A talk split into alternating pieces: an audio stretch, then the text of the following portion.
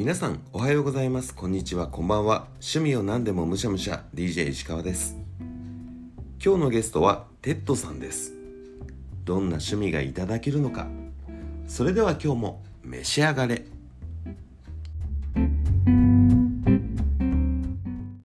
むしゃら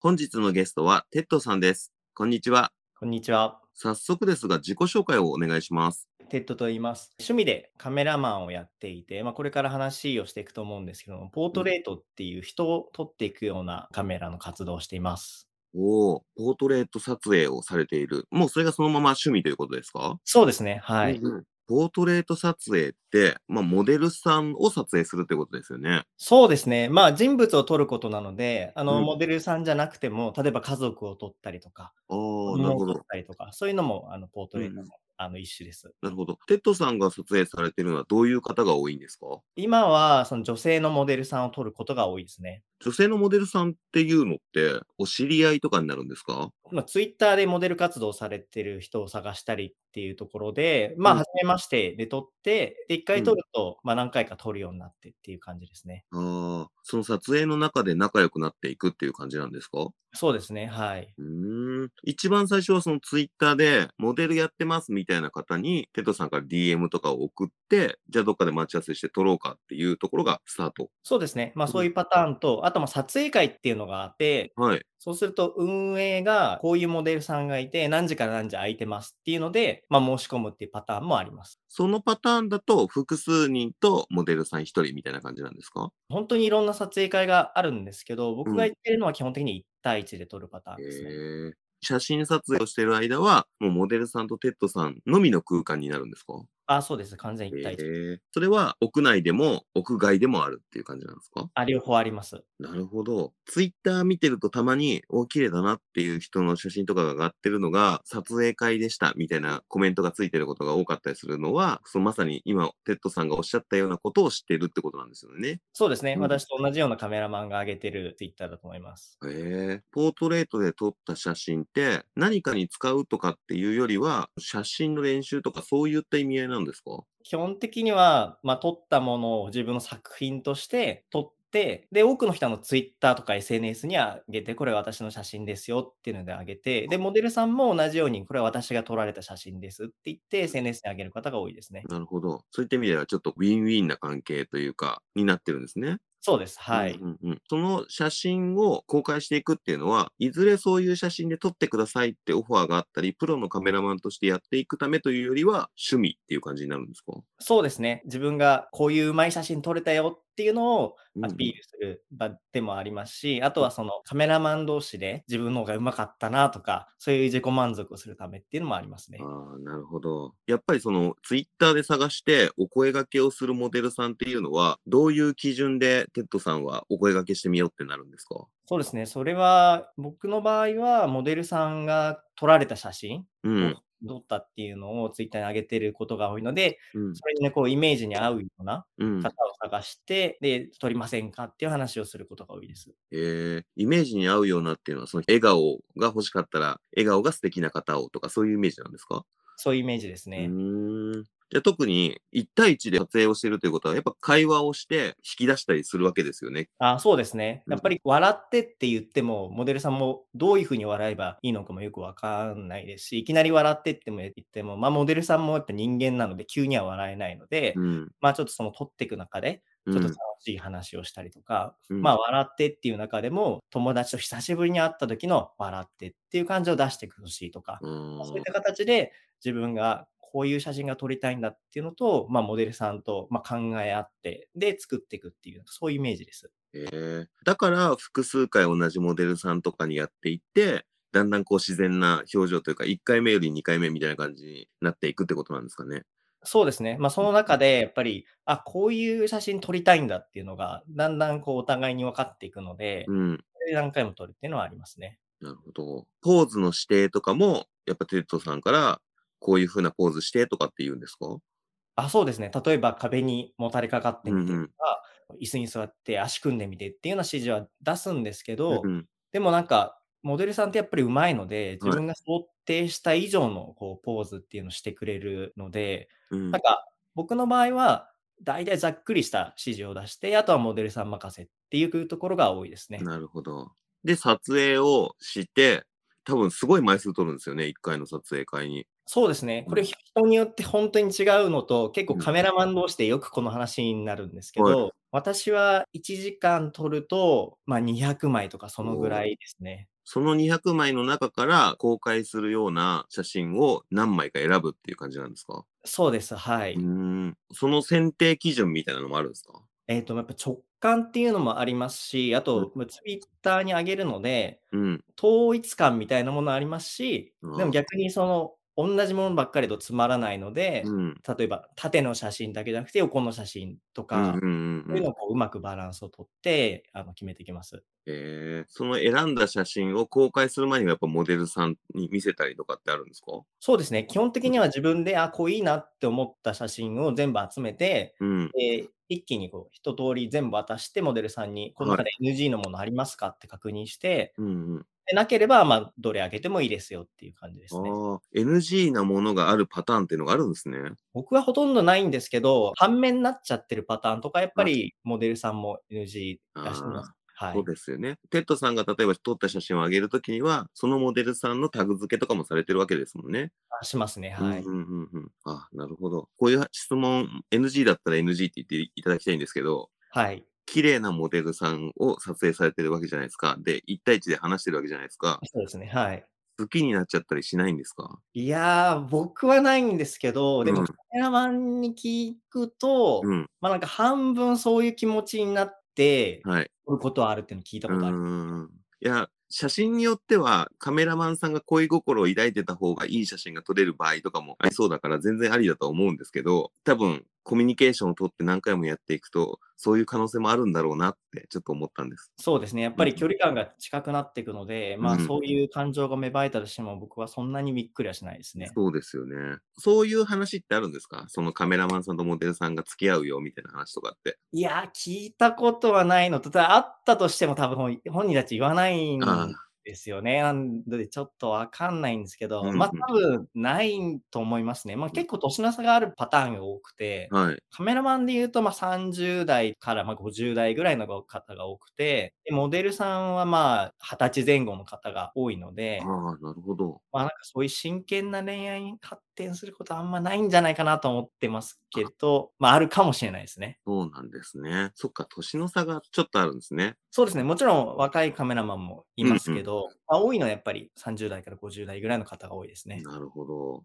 へえ。ツイッターとかを結構普段から見てる人は多分何らかのきっかけでそういう写真は見てるような気がするんですけど、そうだと思います。うんうんその写真を公開して何かリアクションをされるのはやっぱりこうカメラマン界隈、モデルさん界隈が多い感じですか？そうですね。それが多いですね。はい。その写真を好きで撮られていて、まあ、モデルさんとお話しして、撮って公開してっていうような流れでやるポートレートっていう趣味だと思うんですけれども、はいテッドさんはその活動の中でどこが一番楽しいと思われてるんですか？これは僕ちょっと一般の方には分かりづらいと思うんですけど、うん。写真って撮った後にレタッチって言って明るさとか色味とか調整する作業がうんうんあるんですね。これが結構面白くて、うん。僕はそこが一番好きかもしれないです。へえ。あの、フォトショップとかで明るさ調整するとかそういうことですよね。あ、そういうことです。はい。へえ。なんとなく、そういう趣味、カメラをたくさん撮るっていうわけじゃない人間からすると、やっぱシャッターを押す瞬間とか、公開して、こう、リアクションがある瞬間が一番楽しいのかなと思ったんですけど、レタッチになるんですね。そうですね。うんここもカメラマン同士でよく話題になるんですけど、はいやっぱりあの撮ってる時は一番楽しいっていう方多いんですけど、うん。でもレタッチ楽しいよねっていう方も結構います。なるほど。僕で言うと、こうやってインタビューをさせていただいて、その後の編集が楽しいって言ってるみたいなものですよね。それにかなり近いと思います。カメラマンさんの中でも独特なんじゃないですか？そうですね。多分そんなに多数派ではないと思います。うん。レタッチの、もうちょっと具体的に言うと、どの辺が楽しいんですか？そうですね。まあ明るさとか色味とかなんですけど、まあ例えばですけど、公園の中でうん撮っで、で、うん空はすごい明るかったっていう時はいに写真を撮って見てみると、あれ思ったほど空が青くないなとか、うん。あの、新緑の緑なのに、なんかちょっと沈んでるなとかっていうのはあるんですね。で、そうした時に、そのレタッチっていうのをしてあげると、空の青さがちゃんと青くなったりとか、緑の青々としたものがちゃんと再現できたりとかするので、そういうのがすごく楽しいですね。うんあとはポートレートだとやっぱり人の表情、顔っていうのは本当に大事なので、うん。ちょっと変えるだけで、もう顔色がわ悪く見えたりとか、ちょっと黄色く見えたりとかするんですね。それを調整するっていうのも結構やりがいの一つですね。なるほど。過度に演出するというよりは、その撮影当時の、そのテッドさんの印象に近づけていくみたいな作業ってことなんですかね。そうですね。はい。うん。そっか、写真はそのまま切り取れると言いつつも、やっぱりちょっと印象と違ったり、カメラの限界っていうところがあるってことなんですかね？そうですね。あと人間の特性として、カメラで素で撮った時よりも鮮やかに記憶されるっていう特徴があって、そうすると単純にカメラで撮ったものをそのまま出すと、あれっていう風になるんですうね。ん。自分が記憶した青に近づけようと思うと、やっぱそのままだと難しくて、それをこううまく調整していく作業が必要になるっていう。えー感覚的には画家の方が見た景色を描くみたいな感じの感覚に似てる感じがしますね。まあ、もしかするとそれに近いかもしれないですね。で、それでレタッチして、テッドさんが現場で思ったようなイメージに近いものができた時にやっぱ嬉しいってなるんですね。嬉しいですね。気持ちいいですね。えー、すごい。一枚の写真のレタッチに、ものにもよると思うんですけど、どれぐらいかかるものなんですか？結構最初の1枚とその後のやつで結構変わってきて、うんこれだと最初の1枚で1時間とかかかりますね。そうなんですね。それを200枚撮った中から選んだものをレタッチしていくんですよね。そうですね。はい。うん。その200枚の中でレタッチするのは大体どれぐらいになるんですか？僕の場合は40枚ぐらいですね。えー、倍率5倍の中で勝ち上がってきた写真たちなんですね。あ、そうです。はい。うんでもその40枚もさらに公開するってなると、またちょっと減るんですよね。そうですね。ツイッターだと1回に4枚載せられるので、それうんが3回やるので8枚から12枚とか、まあ10枚前後ですねう。んなることが多いですね。狭き門をくぐり抜けた写真たちなんですね。そうですね。はい。うんそのポートレートにハマっていくきっかけみたいなのってあったんですか？なんか最初の一歩が結構どうやって踏み出すんだろうって思ったんですけど。まあ、私の場合たまたまなんですけど、うん。知り合いがそういう撮影会に所属してモデルをやるっていう風になった時に、はい。あ、なんかちょっとやったら面白そうだなと思って、うんうん。で、まあ、カメラ自体は持ってたので、じゃあこれカメラ今まで買ってすごい眠らせてたけど、うんまもったいないからちょっと撮りに行くかっていうので、撮りに行ったっていう形なので、もしかすると他の方とはちょっと違う形で、うんあの入っていったのかもしれないです。モデルさんがきっかけだったんですね。私の場合はそうですねカメラ自体はもう前から買っていて、何かこう旅行の時とかに使おうかなとか、そんな感じで持ってたものなんですか？あ、そうです。もともと旅行で撮るために買ったんですけど、旅行僕1年に1、2回ぐらいしか行かないので、うん。それ以外のところずっと眠っててもったいないなと思ってたところで、それを使おうと思ったっていう感じですへね。え。それで行ってみたら、その活動自体が楽しかったっていうことなんですね。そうですね、結構楽しくて。で、さっうんき撮影会の話をしたと思うんですけども、はいそのモデルさん撮影会に所属してたので、その撮影会の別の人もちょっと撮ってみたいなって思うようになったり、あーでそれでこう、いろんな方撮るようになって、なんかハマっていったっていう感じです。なるほど。撮影会っていうことが、なんとなくイメージできるような、イメージできないような感じなんですよ。あの、いざはい行ってみたら、どういう段取りなのかなとかって思うんですけど、撮影会の独特なルールみたいなものってあったりするんですか？そうですね。ま、あ本当に撮影会にもよると思うんですけど、うん。集合場所と集合の時間っていうのが決まっていて、で、その中で、まあ、好きに撮ってくださいって感じなんですね。うん。で、例えばですけど、まあ、浅草集合だと、はい。大体みんな浅草寺を撮りに行くわけ。うんうん。別に浅草寺を撮らなくてもいいんですよね。はい。で、他で路地裏とかで撮りに行ってもいいんですけど、うん。で、まあ、戻ってきてくださいねと。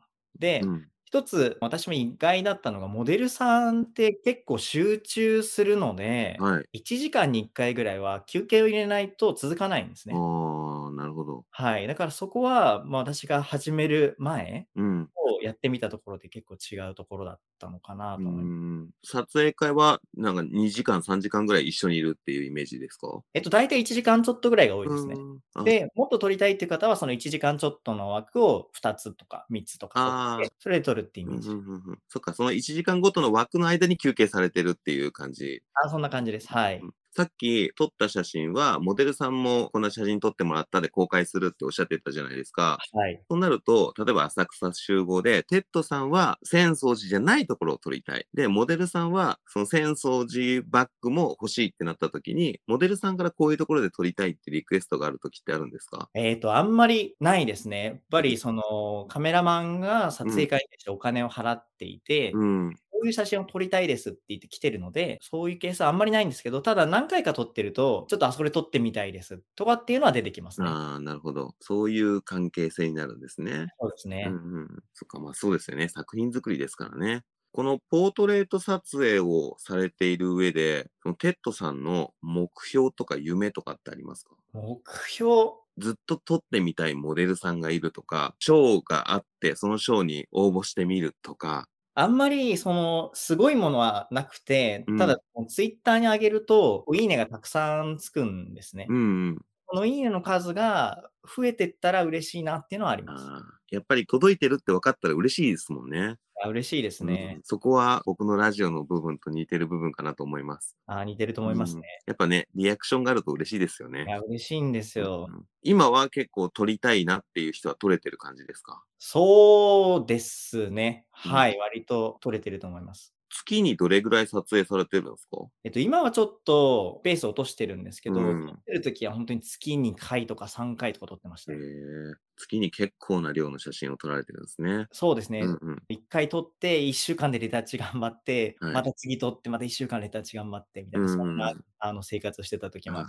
え、その撮影会の行く時のカメラみたいなものって、一定のレベル以上のカメラじゃなきゃいけないみたいなのとかは、ルールとしてはないんですか？えっと、ルールとしては、いわゆる一眼カメラで来てくださいっていうのはあります。ああ、なるほど。でそれやらないと、うん。エイト目的の人が来ちゃうので、あちゃんとしたカメラを持ってきてくださいっていうのはあうんうんるんですけど、ただ、最近、そのスマホでも綺麗な写真撮れるようになってきたのであ。、うん。スマホ OK ですよっていうのはちょっと増えてるみたいへです。え、スマホでもいけちゃうんですね。まあ、結構今、綺麗な写真撮れますからね。うんうん、そうですね。スマホで撮ってると、ちょっと傍から見た感じは不思議な感じに映りそうですよね。あそうだと思います。うんあの、やっぱりこう、大きいカメラ持ってると、あ、今写真撮ってるんだなっていう感じが周りにも伝わると思うんですけど、はいスマホだとまた違うでしょうね。うん。観光感が出ますもんね。朝出ますね。とはい。それはちょっとなんか、ルールとして納得がいく感じがしますね。はい多。分、モデルさんのノリも違いますよね。あ、全然違うと思います。うん、お話を聞いていて、やってみたい気持ちはちょっとわかりますというか、チャンスあったら撮影会行ってみたいなって気持ちになったんですけど、はい。何からやるべきですか？僕が、あ、まあ、カメラ持ってないからカメラ買うはあると思うんですけど。いや、それがですね、うんあの今の時代すごく便利で、あのサブスクとか、あとはレンタルとかがあるので、カメラって結構高いんですけど、10万とかするもんなんですけど、はい。借りる分にはそんなにしないので、あの買わなくてもスタートできますね。そっか。買って後戻りできなくなる前に、お試しで借りるっていうことができるんですね。そうですね。はい。うんうんそれで使いやすいカメラ探して買ってもいいわけですもんね。そうですね。で、あ、これ欲しいなと思って初めて、ちょっと購入を考えてみるっていうのでもい今はいいと思います。ぐっと導入ハードルが下がりますね。はい。思います。じゃあそのカメラはあったとして、モデルさんの探し方とかもわかんないですけど、どういうところから始めたらいいですか？そうですね。やっぱりフリーで活動してる人をいきなり探すっていうのは結構ハードルが高いので、まずはその撮影会で全部お膳立てをしてくれて、あとは撮るだけっていうところが、まあいいと思うんですけど、まあ、大体ツイッターでそういう撮影会も運営が公式のツイッターをやってるので、うんうんうん。まあ、東京撮影会とかで検索すると、あの大体東京で活動してる撮影会が出てくるので、そこからスタートするのがいいかなと思いなます。るほど。そっか。どっか所属してるモデルさんと、フリーでやってる方とっていうのがいるんですね。そうですね。確かにフリーの方とかにお声掛けするのも、ツイッターとかに何のポートレートの実績がない人から声かけられるの、モデルさんも怖いですもんね、きっと。そうですね。多分受けてくれない方が多いと思います。ああ。そうですよね。ちょっとカメラをやってみるかどうかっていうのもありますけど、一回撮影会のサイトとか見てみるだけでも面白そうですね。あ、面白いと思いますね。うんで、見てみるとやっぱり結構綺麗な写真が多いので、皆さん。はい。あこういうの撮れたらいいなっていうのは結構皆さん思うと思いますね。ツイッターで検索するときとかは、撮影会とかで検索するんですか？撮影会で検索すると結構出てくると思います。ん、ちょっと見てみよう。あとは、もうテッドさんの写真もいろいろ拝見して、この番組の後にちょっといくつかリツイートさせていただきたいなと思ってます。あありがとうございます。はいよろしくお願いします。え、テッドさんがその撮影会に関して何か、これも紹介しておきたいっていうことあったりしますか？難しい質問ですね。いや、あの、なんか重大なこと聞き逃してないかなと思って。結構経験の長いモデルさんだと、逆にカメラマンさんにも教えてくれたりするので、もしかすると初めての方は、あの初めてのモデルさんよりも、ちょっと経験があるモデルさんとやる方が、とっつきやすいかもしれないです。なるほど。いろんなカメラマンを経験しているモデルさんっていうのがいるんですね。そうですね。だからこういうところで撮ると、綺麗に撮れるんじゃないですかとか、教えはいてくれたりするので。うんうん。確かに、それはちょっと安心感がありますね。はい。ありがとうございます。すごい楽しいお話でした。はい、ありがとうございます。私も楽しく話せました。ありがとうございました。ありがとうございました。むしゃらじ